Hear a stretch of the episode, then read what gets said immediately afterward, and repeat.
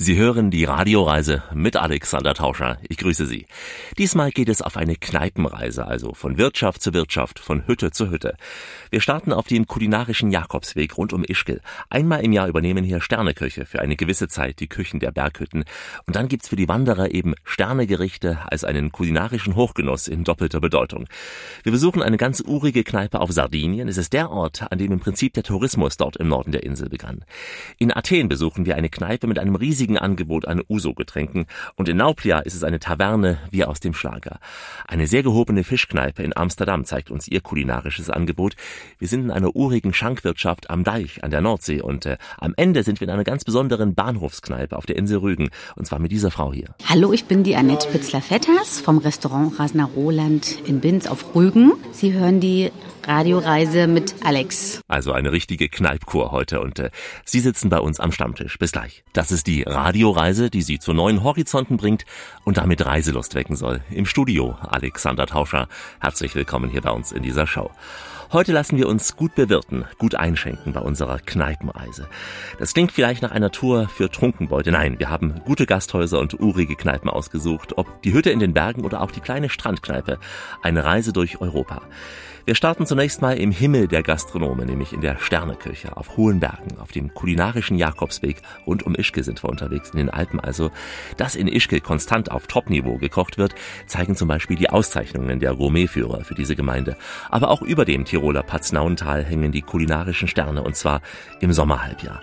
Fünf Sterneköche, fünf Berghütten, fünf Genussrouten. Unter der Schirmherrschaft eben von Eckhard Witzigmann, sehr bekannter Koch, geht hier immer der kulinarische Jakobsweg zwischen diesen ausgewählten Hütten über die Pisten und äh, Sterneköche kochen dann auf diesen urigen Berghütten.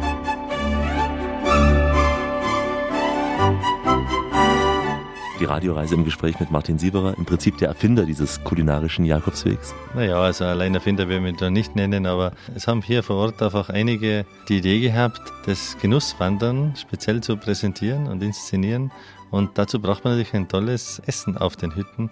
Und äh, das, glaube ich, haben wir mit dem kulinarischen Jakobweg, mit diesem Konzept perfekt umsetzen können. Also die Idee war, etwas mehr zu bieten als die normale Hüttenkost. Ja, genau. Also es ist natürlich nicht äh, vergleichbar, auch wenn wir viele Gastköche haben, die was das auch unterstützen. Unser Schirmherr Eckhard Witzigmann, das auch dementsprechend so forciert und bewirbt, wenn wir natürlich nicht diese Gourmetküche auf den Hütten haben, sondern einfach ein herzhaft, wirklich echtes, gutes Essen und das natürlich werbungsmäßig von den besten Köchen der Welt getragen und diese Gerichte von denen kreiert. Und da haben wir uns schon was ganz was Tolles einfallen lassen. Welche Sterneköche sind es unter anderem, die hier immer wieder vorbeischauen beim kulinarischen Jakobsweg? Ja, natürlich. Also jeden Sommer ist der Eckhard Witzigmann hier und kontrolliert und kostet und äh, hilft mir auch bei der Suche nach den äh, Köchen, die was wir jedes Jahr wieder einladen, das mitzumachen. Also wir haben schon von Marc Ferrat über Bobby Breuer, der Hans Haas hat natürlich auch schon auf dem Berg gekocht. Dann haben wir den Melzer hier gehabt. Wir haben verschiedenste Köche auch aus Holland, dass wir äh, Jakob Borma, wo wir ganz stolz sind. Nicht? Also ist immer, wenn ein Drei-Sterne-Koch auch hier mitmischt und mitmacht, ist das natürlich schon ganz was Außergewöhnliches. Und auch äh, viele Köche hier aus Österreich, äh, die was da auch mit dabei sind und das einfach auch unterstützen, diese Idee des kulinarischen Jakobwegs. Wie muss man sich so ein Menü vorstellen? Zum Beispiel so ein Sternemenü auf einer Hütte? Ja, das ist eigentlich ganz einfach vorzustellen. Also es gibt dann diese äh, Genusswanderungen und eine Genusswanderung führt immer zu einer Hütte, wo eine spezielle Speisekarte dann den Wanderern angeboten wird. Auf dieser Speisekarte ist das Aufhänger immer das Gericht des Gastkoches, der was diesen Sommer die Patronanz hat für diese Hütte. Dieses Gericht wird jetzt äh, immer beim Eröffnungswochenende vom Gastkoch persönlich gekocht, da werden die Köche auf der Hütte eingeschult und dann wird den ganzen Sommer über gibt es dann dieses Angebot. Und äh, natürlich jetzt nicht nur dieses eine Gericht, sondern auch eine Vielzahl anderer Gerichte. Ich habe für alle diese Hütten auch eine eigene Speisekarte gemacht, wo einfach Gerichte auch drauf sind, die was finde ich einfach hergehören in die Berge. Also angefangen auch vom Kaiserschmarrn, die Schlutzkrapfen, der Knödel, all diese Dinge dürfen da einfach auch nicht fehlen. Und der Gast muss sich dann das Essen sozusagen erst verdienen, indem er auf diese verschiedenen Hütten wandert und dort einfach ein fantastisches Essen geboten wird und in Begleitung dazu, was glaube ich auch sehr gut dazu gehört, auch die passenden Getränke. Angefangen, dass auch Glasweine, sehr gute österreichische Rot- und Weißweine angeboten werden, dass auch digestiv von den Edel Brenner aus Tirol angeboten wird oder dass man auch verschiedenste biologische Natursäfte auf den Hütten kommt, was einfach nicht immer selbstverständlich ist. Und dieses Gesamtkonzept kommt sehr gut an bei den Gästen und bei den Wanderern. Deshalb hat sich das über so viele Jahre jetzt schon hingezogen. Sie sagten ja eben, der Wanderer muss sich erwandern, also etwas abtrainieren, um hochzukommen. Da hat man ja eventuell Angst, dass man von Sterneköchen nur so kleine Appetithappen bekommt auf einer kleinen Schale und gar nicht satt wird. Besteht die Gefahr? Nein, diese Gefahr besteht überhaupt nicht. Also dafür bin ja ich zuständig. Äh, ich da in Abstimmung, also mit den Köchen, mit den Gastköchen, weil es kann natürlich schon sein, äh, wenn ich heute einen äh, Frederik Morell, einen Sternekoch aus Hamburg, habe, der was auch die Patronanz zu deiner Hütte, dass der dann nicht genau weiß, was er hier machen soll oder wie es ausschauen soll. Und diese Abstimmung zwischen diesen Gastköchen und den Hüttenwirt, den Koch auf der Hütte, das wird von mir übernommen und ich weiß genau, was der Wanderer braucht. Und das ist eigentlich, glaube ich, das tolle, das schöne Erlebnis daran, wenn ich heute als Wanderer ein bisschen eine Anstrengung habe, nicht nur Anstrengung, sondern diese Aussicht in dieser frischen Luft genießen kann und äh, ich erreiche dann das Ziel, also diese Hütte und dort wird mir dann nicht nur eine Bratwurst äh, angeboten, sondern ein, einfach ein richtig gutes, tolles Essen. Dann sagt man dann schon, Herz, was willst du mehr? der kulinarische Jakobsweg über dem Paznauental. Fünf international bekannte Spitzenköche übernehmen die Patenschaft für je eine Alpenvereinshütte. Aus regionalen Spezialitäten kreieren sie ein besonderes Gericht für ihre Hütte und damit auch ein besonderes Erlebnis für die Wanderer rund um Ischgl. Heute also eine Radioreise in Kneipen, in Gasthäusern und in urigen Restaurants. Daher am Ende jeder Etappe eine Weisheit aus der Gastronomie wie diese hier. Die passt doch auch für uns. Zitat, wer in der Kneipe zu Hause ist, der ist selten zu Hause. Schön, dass Sie mit uns Urlaub machen, denn das sind Ferien für die Ohren. Die Radioreise mit Alexander Tauscher. Grüße Sie. Es geht heute ums gute Essen und wir machen es recht gesund, denn wir wandern zu den Hütten und damit zu den kulinarischen Sternen im Paznaun. Spitzenköche verleihen den Alpenvereinshütten im Sommer immer ein besonderes internationales Flair. Das kann zum Beispiel sein, dass ein Spitzenkoch aus Griechenland einer Hütte eine österreichisch-griechische Note gibt und nach der Eröffnung können die Gäste selbst diese leichten Genussrouten abwandern und die Sternekreation probieren probieren. Und wenn der Hochsommer langsam zu Ende geht, dann gibt es immer ein Sommerfest des kulinarischen Jakobswegs. Dann gibt es auf einer Hütte nämlich alle fünf Gerichte der Starköche einfach mal so zum Probieren.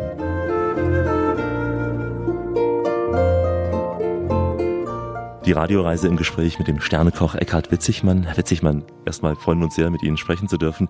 Wie kommt denn ein Sternekoch dazu, auf der Hütte zu kochen und sich dafür zu engagieren, für den kulinarischen Jakobsweg? Ja, also ich habe natürlich schon auf Hütten gekocht, aber das war bei mir in Bad Gastein in Land Salzburg. Ja, da haben wir das ja sehr viel Zeit auf den Hütten verbracht. Ja, dann haben wir auch uns immer gegenseitig verwöhnt, ja, eben haben wir gekocht und Spaß gehabt auf der Hütte. Und natürlich die Idee stammt von dem Tourismuschef Alfons Part, der hat diese Idee gehabt, hier eben Gastköche einzuladen im Sommer, die halt dann auf verschiedenen Hütten kochen. Und dann habe ich eben, hat mich kontaktiert und dann habe ich dann auch den Slogan, den kulinarischen Jakobsweg, also Jakobsweg ist in aller Munde. Die Liebe zu den Bergen hatten Sie schon, weil Sie in Ihrer Heimat im Gasteinertal gewandert sind auf den Bergen? Ich bin ein, ein, ein Kind der Berge, ja. Also wir liegen zwar nicht so hoch wie, wie Ischgl und äh, natürlich ist für uns halt das erste Mal schon durch meine Eltern, durch meinen Vater, der ja richtig ein, ein Bergsfix, eine Berggemse gewesen ist, ja, und da musste ich auch immer mitgehen nicht immer zu meiner Freude. Ja, lieber hätte ich ja Fußball gespielt und dann natürlich auch Skifahren natürlich und mit meinen ganzen Freunden, die alle Skilehrer waren und so weiter und so fort haben wir sehr viel Zeit und viel Spaß auf Hütten verbracht. Glaubst mir's. und auch die einfache Küche genossen. Ja, ich sag mal, einfach, einfach ist immer, immer relativ. Einfach heißt ja nicht einfallslos, ja, oder gedankenlos, sondern einfach ist, man muss ja wissen, wo wächst man auf, was sind dafür, was gibt's da für Produkte. Meine Mutter war eine exzellente Köchin, die eben auch das Ökonomische beherrscht hat. Meine Mutter war eine Waisenkind, die wurde aufgenommen in einer Pension, die hatte natürlich alles gelernt, sprich jetzt von Gartenarbeit, Küchenarbeiten, Zimmer aufräumen und so weiter. Doch das hat die natürlich auch gewusst, wie man mit Dresden umgeht. Ja, ob es ein altes Knödelbrot war, ja, da hat es geheißen, hol bei Schwammerl, bei Pilze eben auf Deutsch gesagt. Oder wir haben ja auch das Bärenpflücken oder wir haben diese Tannenwipfel, die Preiselbeeren, die Holunder, Ja, das haben wir alles, da muss man immer mitgehen und äh, mithelfen und es war nicht unbedingt immer so, so meiner Freude. Was würden Sie sagen als äh, eigener Sternekoch, der Sie ja lange waren? Was kann ein Sternekoch noch Tipps geben einem Hüttenwirt? Das sind ja ganz verschiedene Welten. Geht es um etwas mehr Shishi? Geht es da um vielleicht was Dekoratorisches?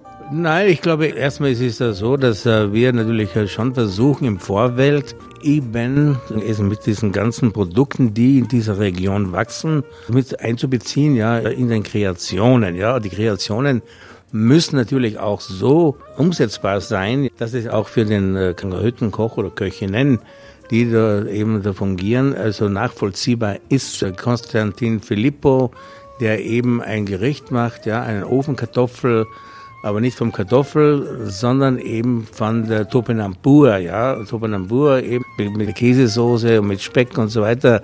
Vielleicht lernt der Koch ja auch was fürs Leben, jetzt mal ganz pathetisch gesagt, und setzt das ein oder andere auch später nach dieser kulinarischen Jakobszeit um. Ja, auf jeden Fall. Also, ich meine, Ischgl ist bekannt als Skigebiet. Natürlich muss man auch da dem Gast was bieten im Sommer, ja, dass man sagt, hier, und das ist halt einfach, äh, die Leute wollen wandern, die Leute äh, ja, wissen genau, wo eben die verschiedenen Gastköche kochen. Für einen Sternekoch sicher auch eine noch schönere Zeit, als in einem Fernsehstudio immer in einer Show zu sein, auf einer Hütte.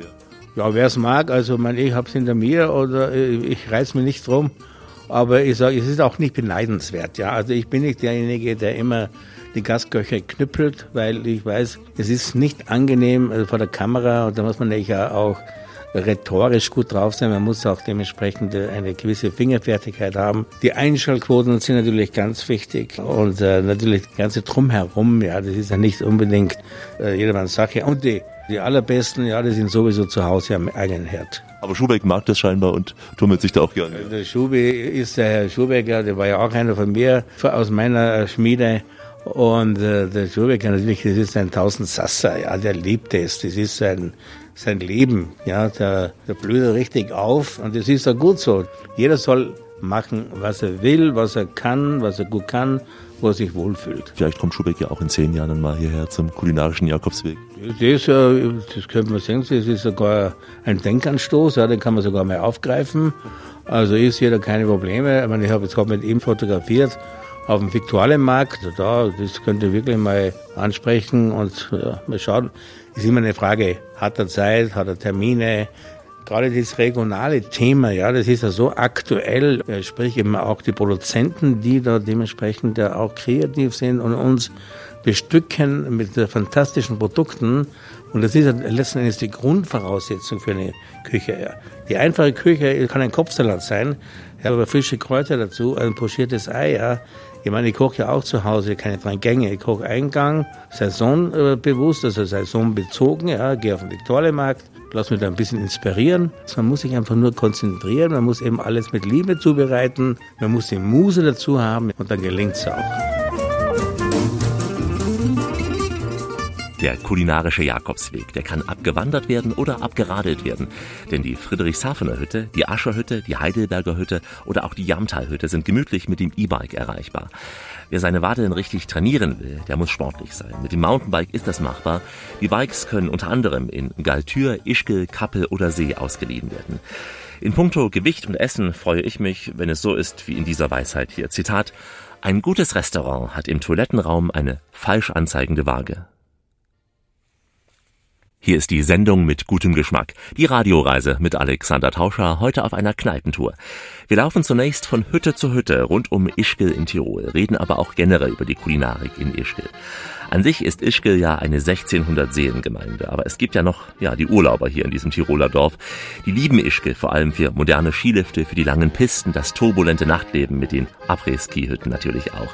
Daneben hat sich in Ischgl auch eine hochkreative Spitzenküche etabliert. Etliche Restaurants haben inzwischen Gourmet-Joha umgeholt. Und im Sommer lockt hier in Ischgl der kulinarische Jakobsweg. Die Koordination der Spitzenköche und deren Rezepte übernimmt der Tiroler Martin Sieberer, auch ein mit Hauben und Punkten mehrfach ausgezeichneter Koch. Er zählt zu den Besten in Österreich.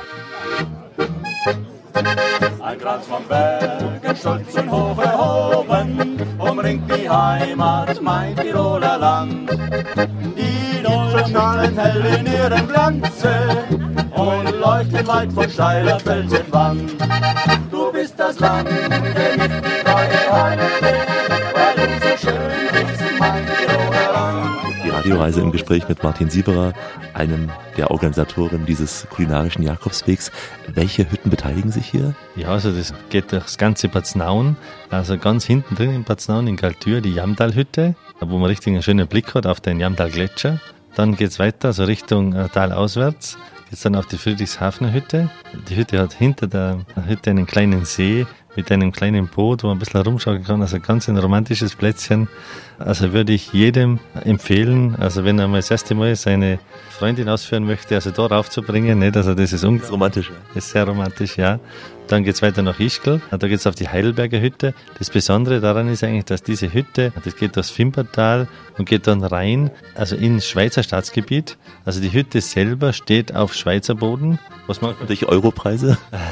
Hat Europreise, ist natürlich angepasst. Sie ist nur von Österreich aus erreichbar, aber es ist manchmal ein bisschen schwierig, auch die Produkte dorthin zu bekommen. Dann geht's weiter dann auswärts nach Kappel, wo die Niederelbe-Hütte steht. Und auf der Niederelbe-Hütte ist das Besondere, da führt noch keine Straße hin.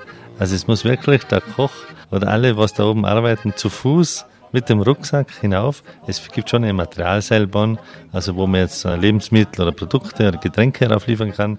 Aber die Hütte ist noch nur zu Fuß erreichbar und hat auch ganz einen eigenen Charme. Und dann geht's noch die letzte Hütte oder auch die erste, wie man es nennen mag, ist dann in See, die Ascherhütte äh, die was dann hoch oben runterschaut, nicht auf die Berge. Und das ist auch ganz ein romantisches Plätzchen, ein kleines Haus, das was mich immer ein klein wenig erinnert an ein kleines Hexenhaus. Und alle Hütten haben einen besonderen Charme, sind auch deshalb ausgewählt worden, nicht? also da mit dabei zu sein.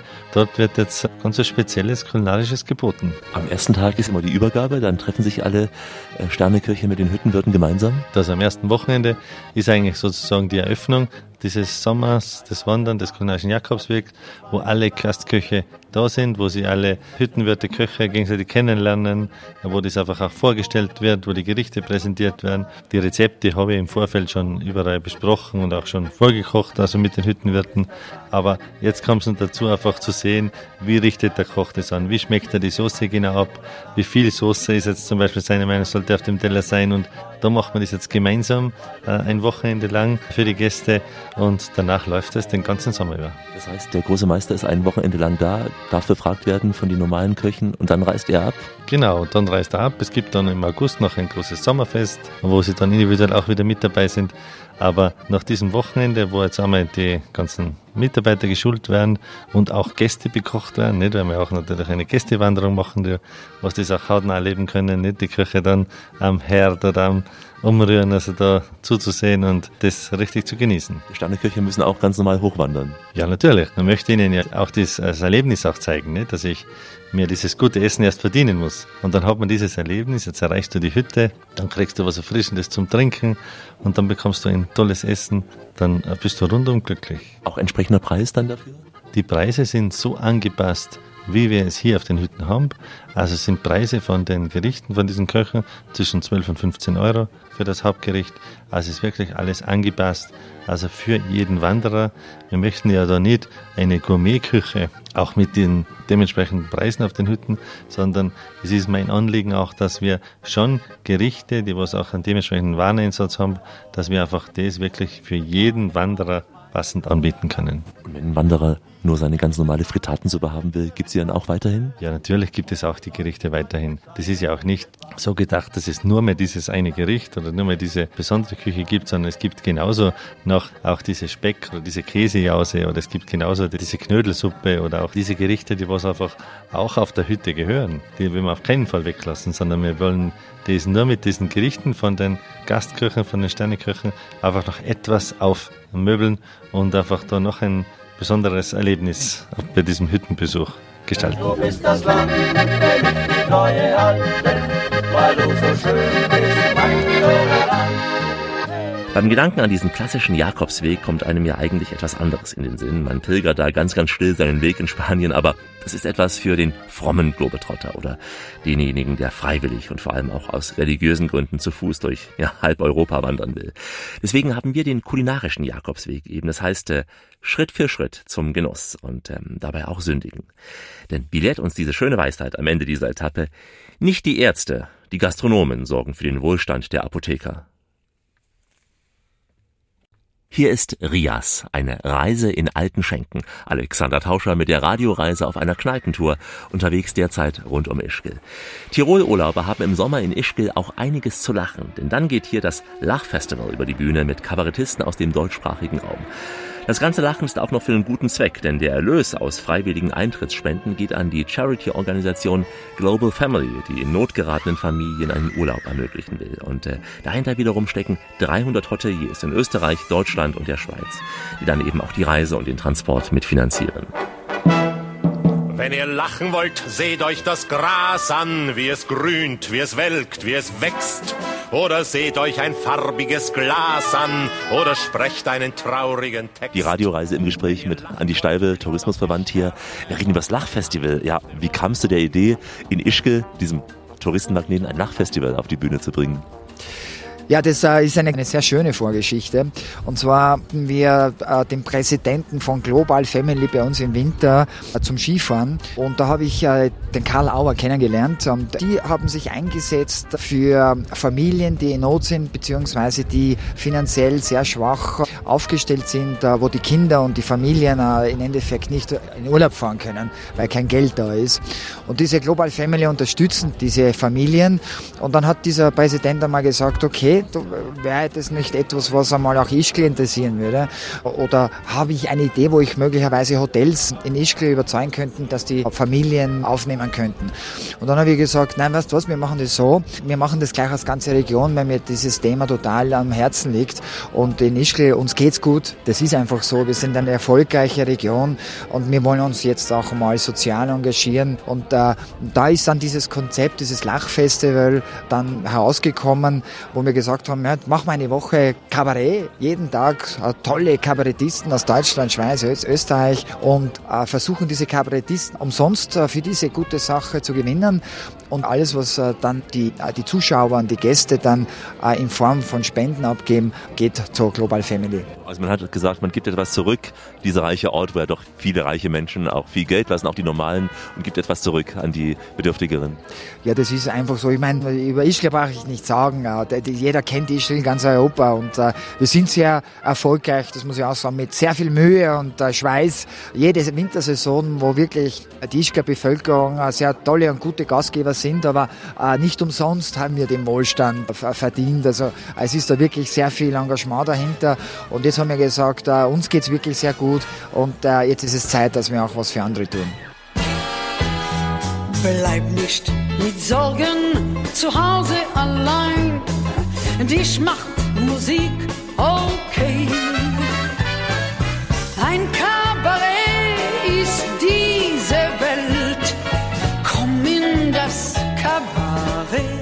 Lachfestival heißt im Prinzip, Kabarettisten treten an verschiedenen Orten auf. Es sind Namen, bekannte Namen auch vom ORF, aus der Schweiz, aus Deutschland.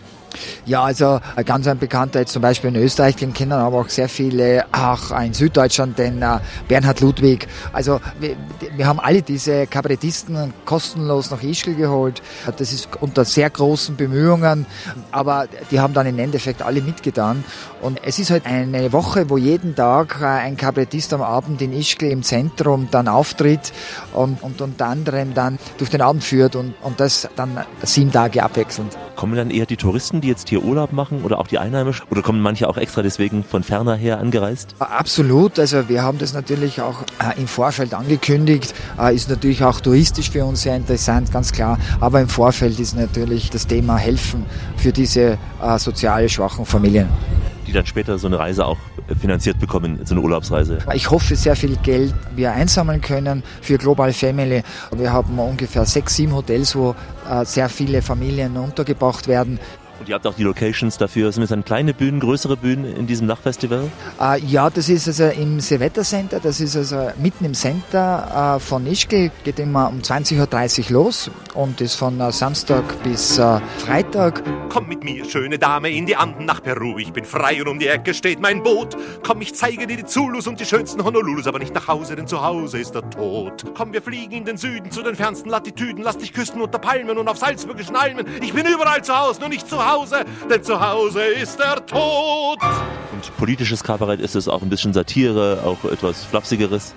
Ja, es ist alles gemischt. Also es ist für jeden, also der gerne Kabarett sich anhört und, und Kabarett-Shows kennt, also wir haben wirklich ein wirklich interessantes Mix von Politik, bisschen Erotik, äh, gehört dazu und äh, kulturelles, also wirklich äh, ganz, ganz witzige Geschichten. Auch Damen haben wir auch, ich glaube, es ist sicherlich eine wirklich lustige Woche, so im wahrsten Sinne des Lachfestivals.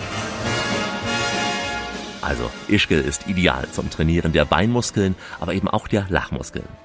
Die Radioreise, heute eine Kneipenreise. Wir machen gleich einen Sprung, einen großen Sprung über die Alpen. Nach Süden zunächst, nach Italien, nach Sardinien, dann weiter nach Griechenland und dann wieder zurück nach Norden. Zunächst an die Nordsee, dann an die Ostsee. Stets heute im Dunstkreis der Kneipe.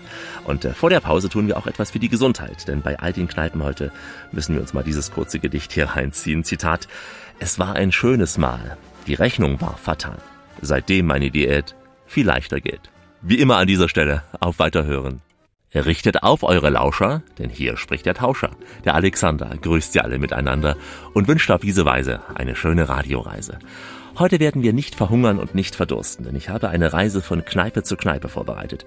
Diese Reise sollte für jeden Geschmack etwas bieten, denn nach den Berghütten geht es jetzt an die Strandbar und zwar nach Sardinien. Stellen Sie sich da eine Bucht vor, eine kleine Bucht auf dieser Insel, eingebettet in große Felsen. Das Wasser plätschert so ganz leise ans Ufer. Am Ufer selbst etwas Gestrüpp, dazwischen ein kleines Haus mit offener Terrasse. Das ist sie, die Strandbar, die Kneipe im Valle dell'Erica. Seit mehr als 30 Jahren arbeitet Paolo Sardo hier als Barkeeper. Hier, wo der Tourismus im Norden von Sardinien begann. Und die deutsche-Italienerin Olivia Di Punzio übersetzt uns dieses Gespräch.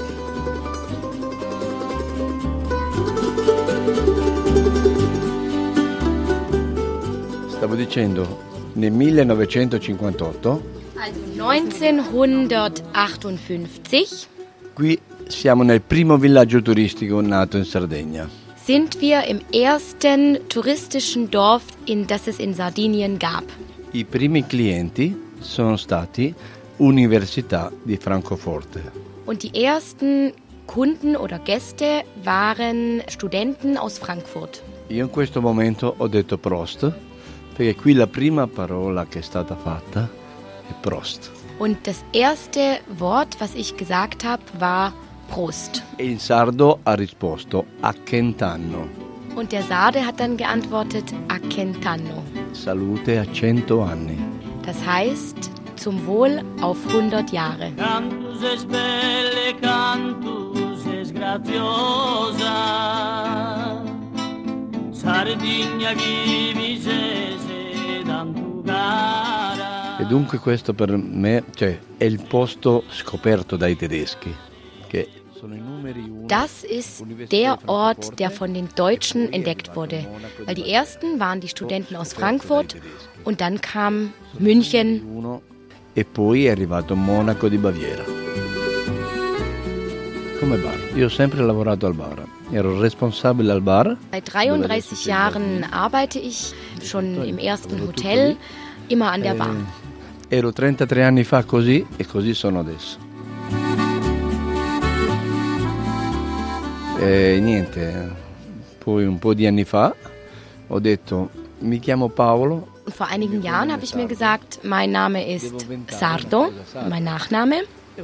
Und ich muss etwas erfinden, also habe ich den sardischen Cocktail erfunden. devo inventare una cosa sarda. E ho inventato un cocktail sardo. Che è tutto dal mirto, mirto bianco, limone, la birra Ichinusa, che Ichinusa vuol dire è il primo nome della Sardegna. Der Cocktail besteht aus weißem Mirto, Zitronensaft, Bier, das Iknusa Bier, das Bier von Sardinien, denn Iknusa ist der erste Name, den Sardinien zuerst hatte. Und dann kommt Mirto Rosso und so entsteht mein Cocktail, wo unten sich die rote Farbe absetzt. Das ist das Herz Sardiniens.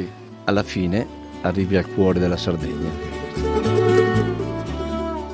Poi c'è anche un'altra cosa che ancora non ho avuto modo di evolvere, che ho- inventato un altro piatto Und dann habe ich ja dann noch eine andere Sache erfunden, nämlich die Spaghetti mit Mirto. Wir in Sardinien oder in Italien trinken ja zuerst einen Aperitivo, der ist bei mir mit Mirto. Dann gibt es bei mir die Spaghetti, die sind mit Mirto. Und dann gibt es auch das Schweinefleisch, das ist bei mir mit Mirto. Und dann gibt es noch die Asiadas, das ist eine sardische Süßigkeit. Und auch die sind bei mir mit Mirto. Überall ist der Mirto im Herzen. Sorbetto al mirto e digestivo al mirto. Tutto col mirto di Sardegna. Sardo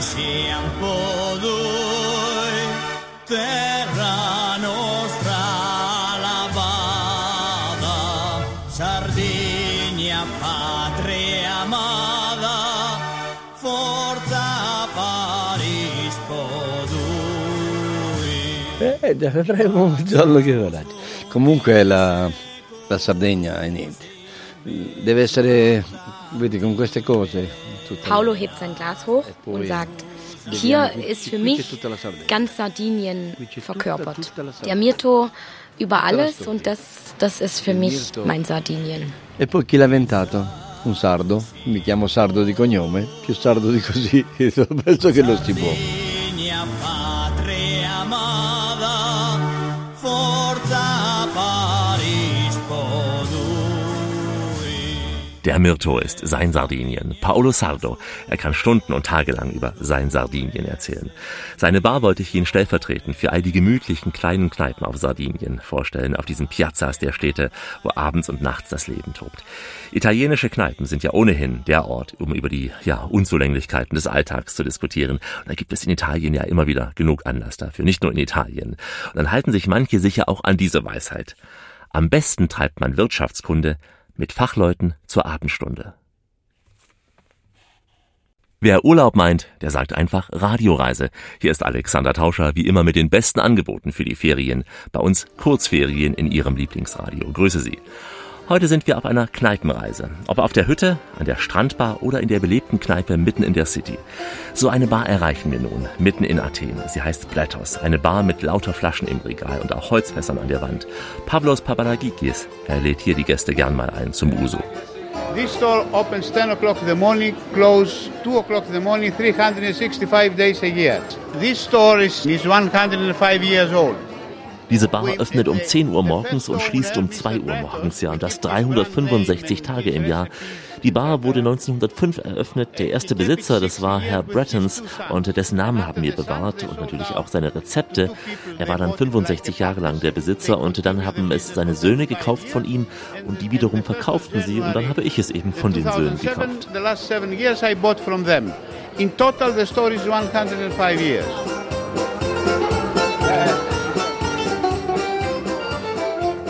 We make for 105 years our own uso, our own brandy. Wir stellen hier seit 105 Jahren unseren eigenen Uso her, unseren eigenen Brandy, 40 verschiedene Liköre und äh, einige hiesige Getränke wie Racomelo oder Cipolo. Und äh, das ist übrigens der einzige Ort in Griechenland, wo sie 160 verschiedene griechische Weine zur Auswahl haben. Nur im Glas servieren wir das. Und außerdem klar, wir haben Biere hier und 150 verschiedene Cocktails. We have a beers,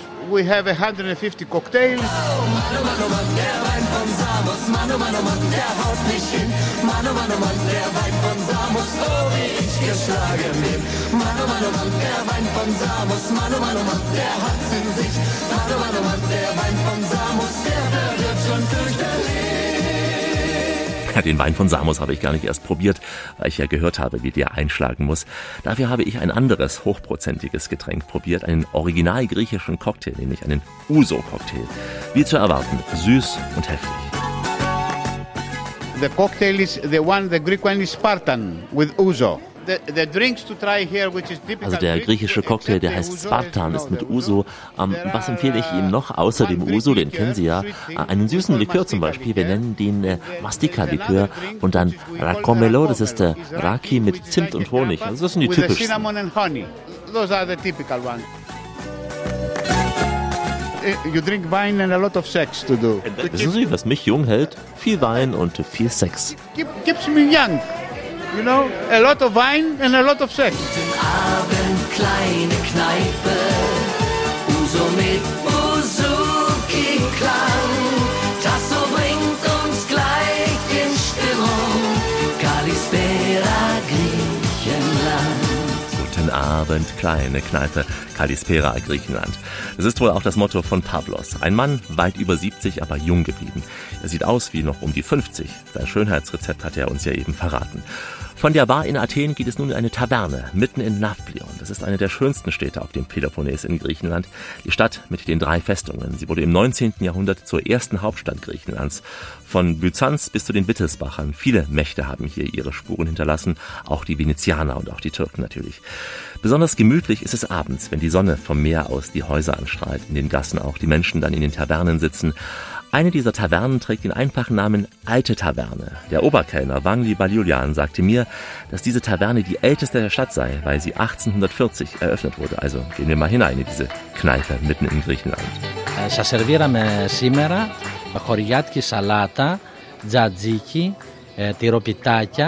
Heute haben wir für Sie griechische Salat gemacht.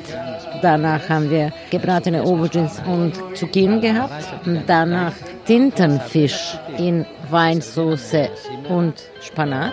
Gebratene Kalamari, das berühmte griechische Tzatziki und kleine Käse. με σπανάκι, καλαμαράκια τηγανιτά και σαρδέλα ψητή. ταβέρνα η δική μας έχει πολλά πράγματα. Λάμπ στιφάδο, ναι, ναι, ναι. ούδα ε, χάζε στιφάδο. Από μαγειρευτά. Ε, έχει κόκορα κρασάτο. ein Art von Schweinschnitzel, aber in Hofen. Lamm. Έχει μουσακά, γεμιστά, ντολμαδάκια, ε, παστίτσιο. σουτζουκάκια, μπεκρί μεζέ, typisch griechische gekochte Gerichte. Also das berühmte Moussaka, Imam, das sind Auberginen zusammen mit Zwiebel äh, und eine Tomatensauce gekocht.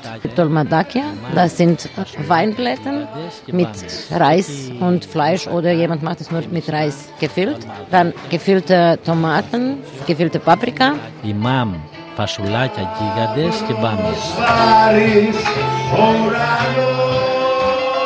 Τυπικό εδώ πιο πολύ που πουλάνε εμείς στο μαγαζί μόνο σε παραγγελίες αν Süßigkeiten machen wir entweder Baklava oder Mandelkuchen, gekocht in Honigsirup. Dann natürlich Joghurt mit Honig. στο πλαστείο εμείς στο μαγαζί δεν φτιάχνουμε ήδη. Το κρασί είναι της Νεμαίας, είναι πάρα πολύ ωραίο, κόκκινο, ροζέ. Also in diesem Gebiet von Peloponnes in Argolida äh, ist das berühmteste Nemea-Wein, besonders Rotwein. Aber hat auch das berühmte Wein von Granidi, Granidiu-Wein. Ωραίο, κόκκινο, ροζέ και λευκό. Ναργολίδα. Griechischer Wein ist so wie das Blut der Erde. Komm, schenk dir ein.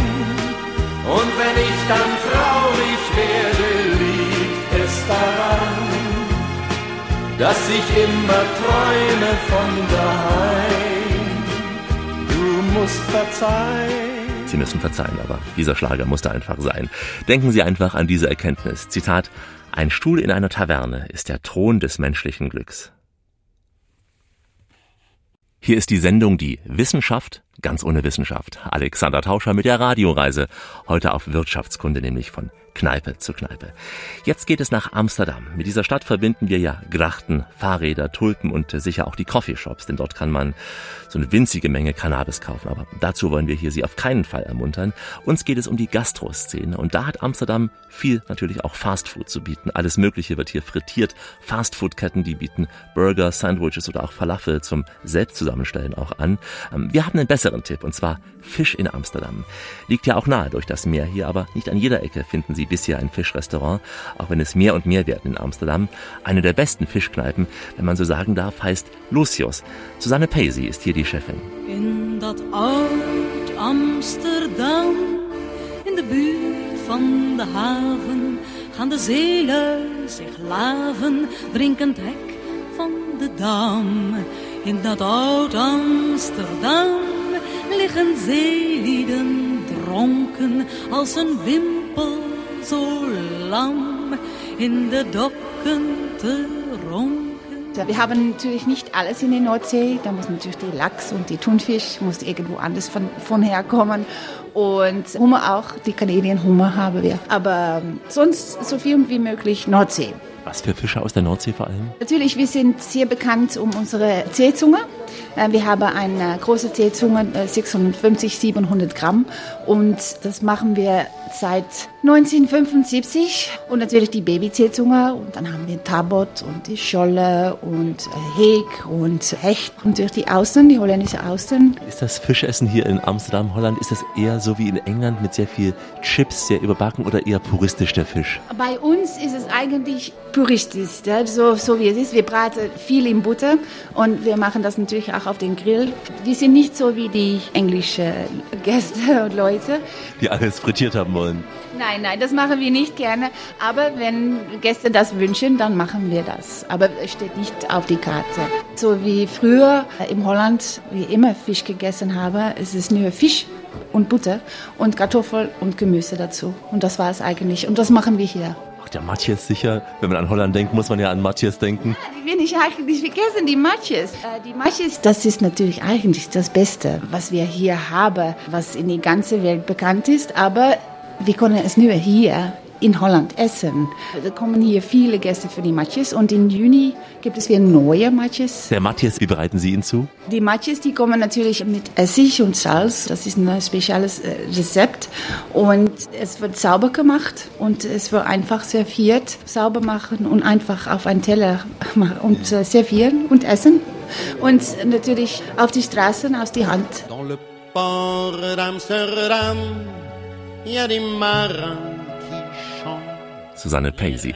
Wer es deftig mag, typisch holländisch sind Heringe, Erbsensuppe oder auch Hutspot. Das sind nämlich Stampfkartoffeln mit Zwiebeln und Möhren. Und äh, Sie sollten in Amsterdam unbedingt auch die Pfannkuchen probieren, wenigstens probieren. Oft sehr, sehr süß, aber es gehört eben auch dazu. Eva, die Chefin vom Pancake House, hat mich auf einen süßen kleinen Kuchen eingeladen. de laatste tijd heel veel pannenkoekenhuizen. En die poppen allemaal zo als paddenstoelen uit de grond. Jetzt gibt es so viele Pfannkuchenrestaurants äh, wie Champignons. Es gibt 20 Millionen. Aber diese befindet sich hier schon seit 44 Jahren. Und auch, ja, das Teig wird speziell für hier gemacht. Und es gibt auch, sie sagt auch, like amerikanische Pfannkuchen, die schmecken auch sehr gut. Aber die Leute, die hier kommen, die bekommen wirklich eine traditionelle holländische Pfannkuchen. Een eh, beslag wordt gemaakt met eh, melk, eieren, bloem. En we hebben nog een geheim ingrediënt.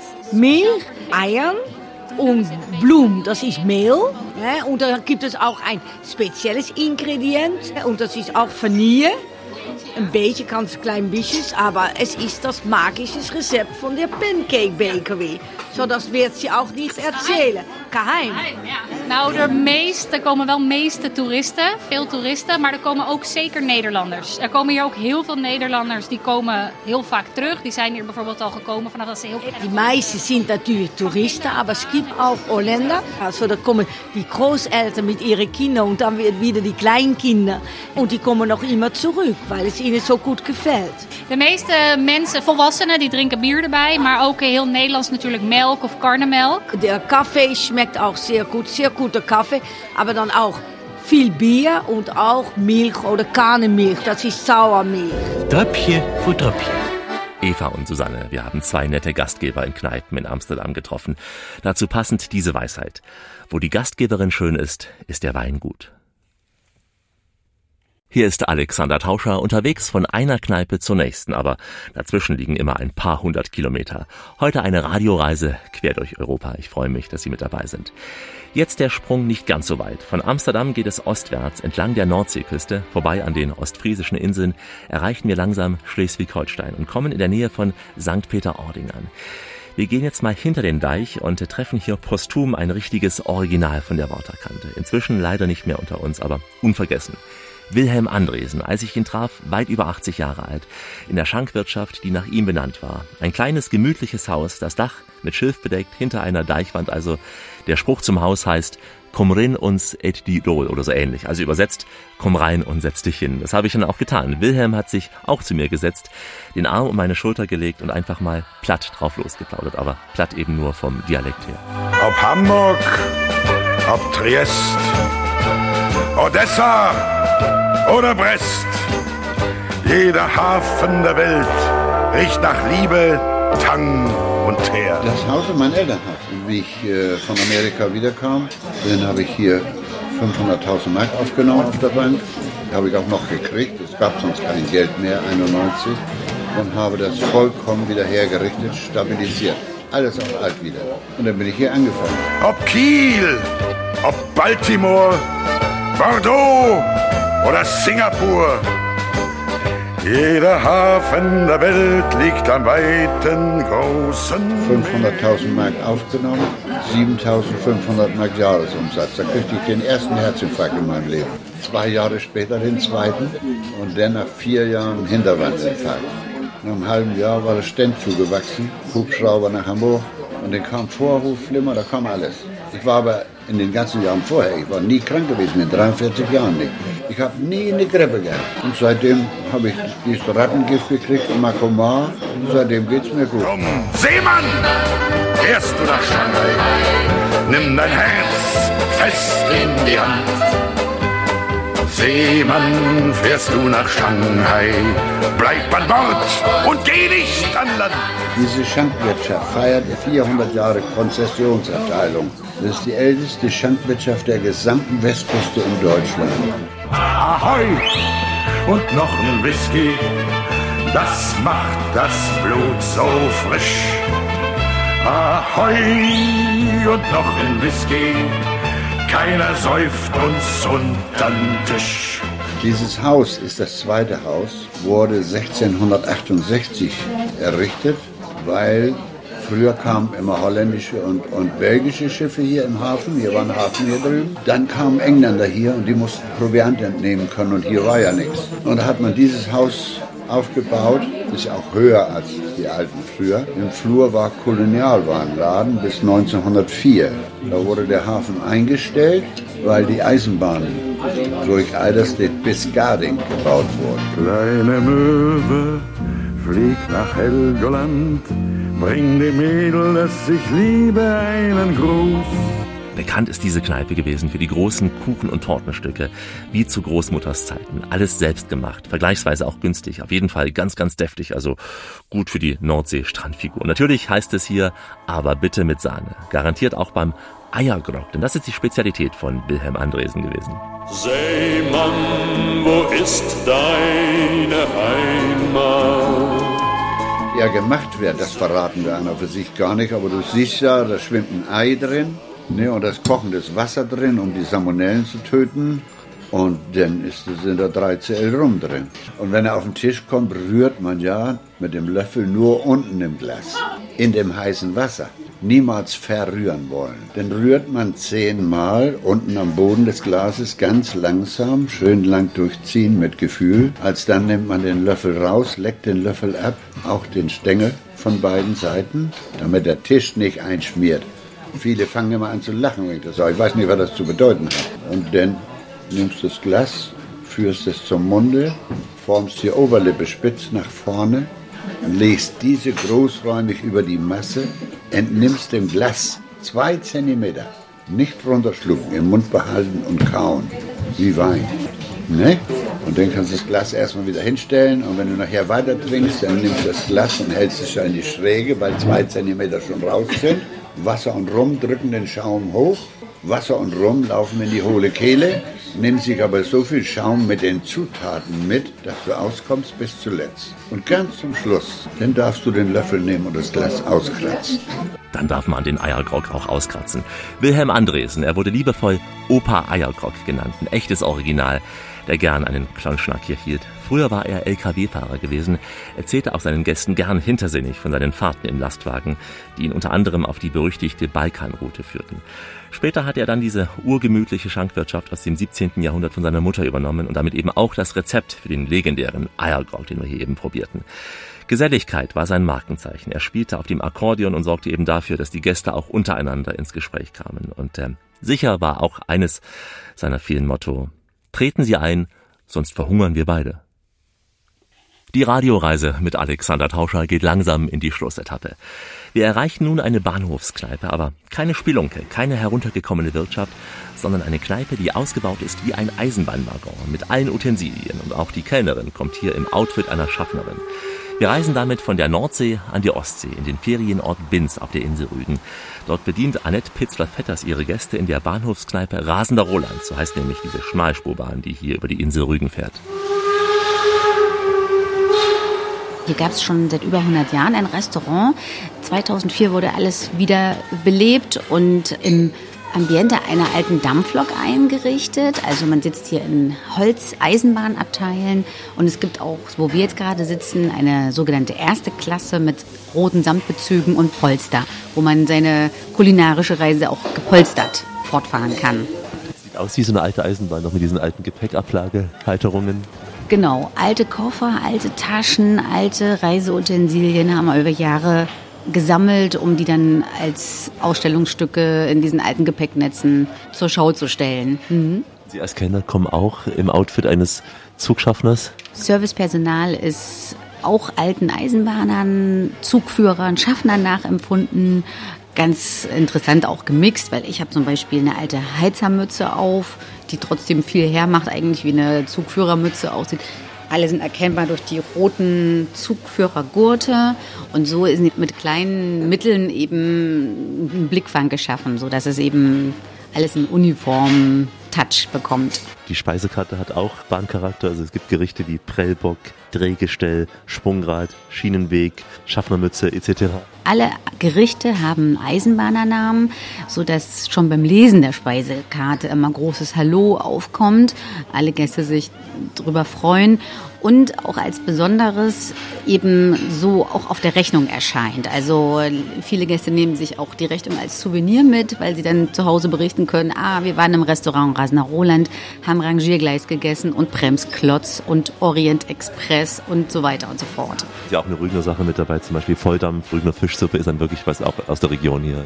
Genau, wir legen großen Wert auf regionale Küche, mhm. frische Produkte und Natürlich gibt es auch mal was mit Ferntouch, zum Beispiel ein besonderes Gericht Orient Express ist halt mal ein Fischgericht ein bisschen orientalisch zubereitet, aber eben auch ganz wichtig, die Ostseefische Heringe werden viel verarbeitet, Zander, Dorsch und auch Flundern und also so, dass die Gäste jederzeit schön frischen Fisch bekommen bei uns.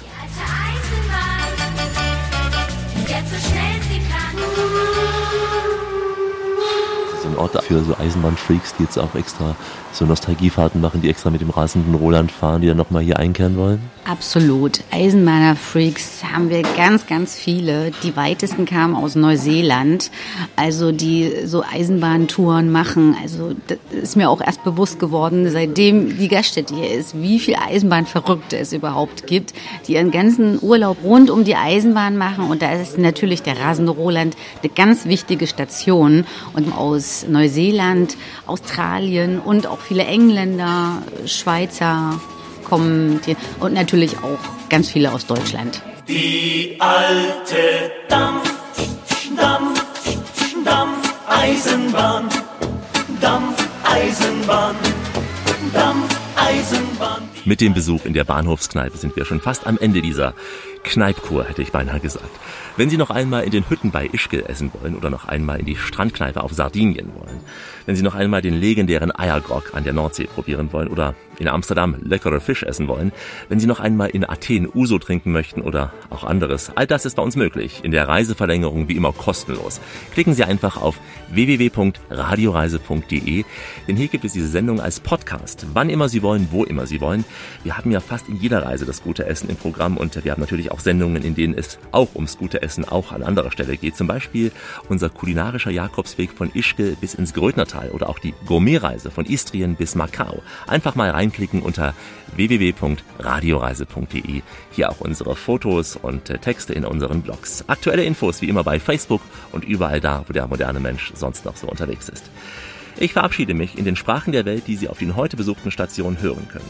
Goodbye, au revoir, adios, das Vidania, marhaba und shalom. In Ischke sagt man ihnen Servus, auf Sardinien Ciao, in Amsterdam Farewell, in Athen Antio und an der Nord- und Ostsee ganz sicher Tschüss.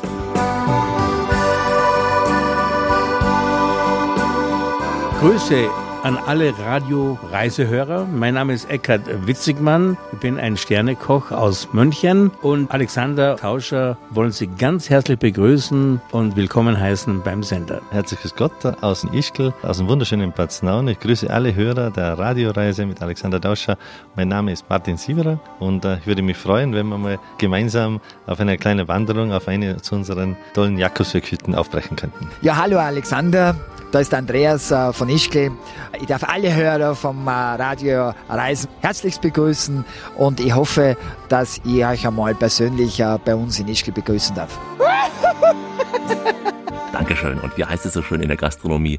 Der letzte zahlt die Zeche. Das bin heute ich für Sie, meine Damen und Herren. Bleiben Sie schön reisefreudig, denn es gibt noch mindestens 1000 Orte in dieser Welt zu entdecken. In diesem Sinn, wie immer, bis bald.